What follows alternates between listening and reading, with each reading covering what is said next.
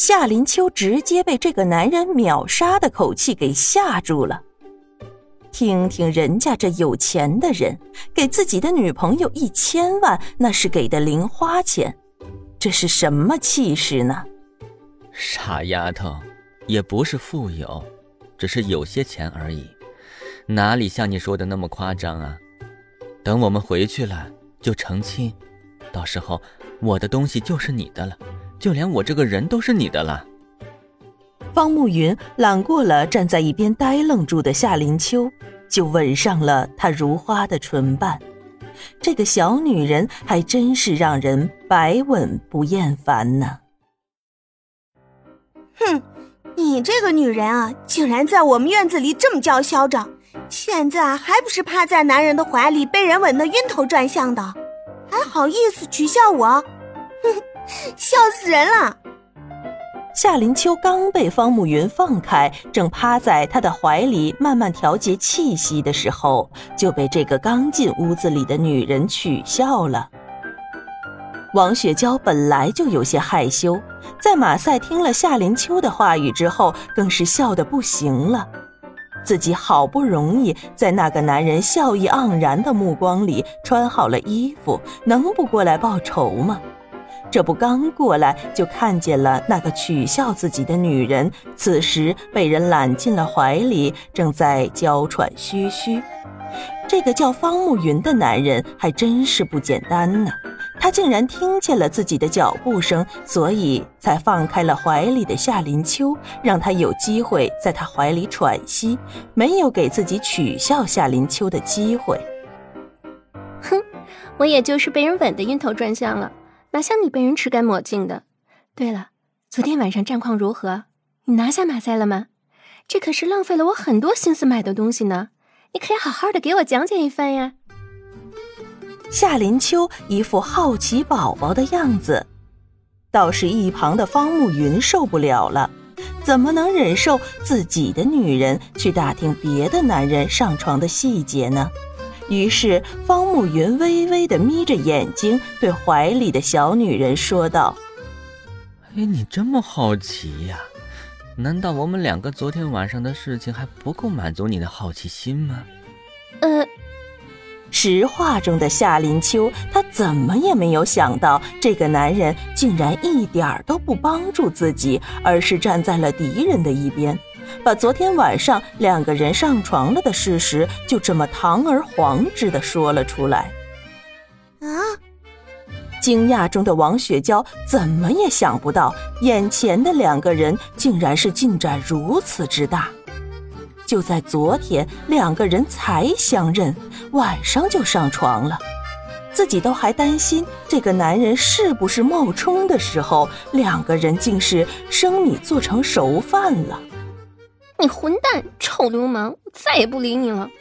夏林秋生气地说道：“这不是立场不立场的问题，而是这个男人把自己千方百计想要保密的东西就这么说出去了。”就因为自己随便说了说，想知道王雪娇和马赛昨天晚上的情况，他就这么狠心的给自己下绊子呢？再说了，自己不是和王雪娇斗嘴吗？难道还真的能让王雪娇说吗？而且就是想要王雪娇说，人家也肯定不会说的。他就因为这个莫须有的嫉妒，就这么把自己出卖了呀？这个小心眼的男人还真是不要脸，还有这么吃醋的。嘿，夏林秋呀，夏林秋，你也有今天啊！早知现在，何必当初？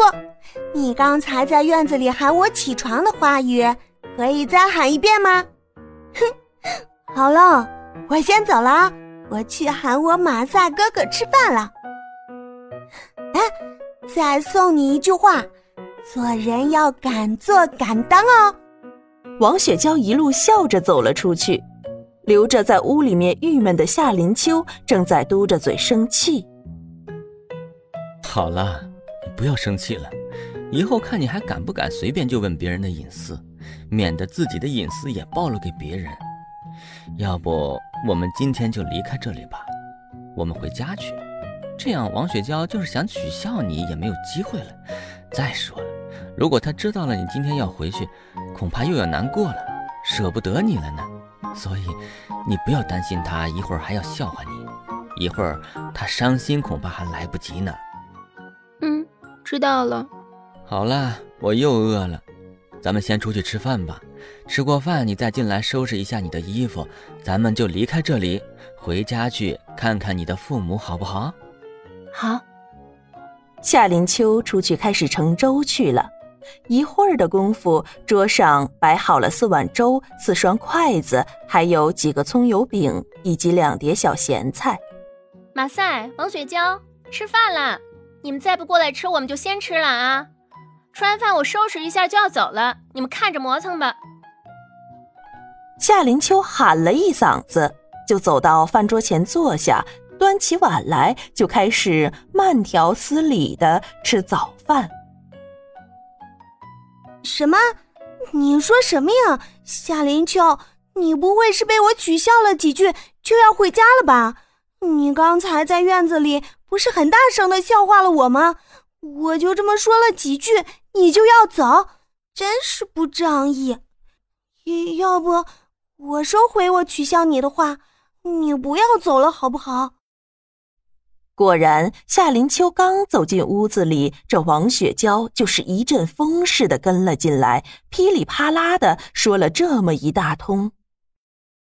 哎呀，不是，不是因为这个，我是想要回去看看我的父母。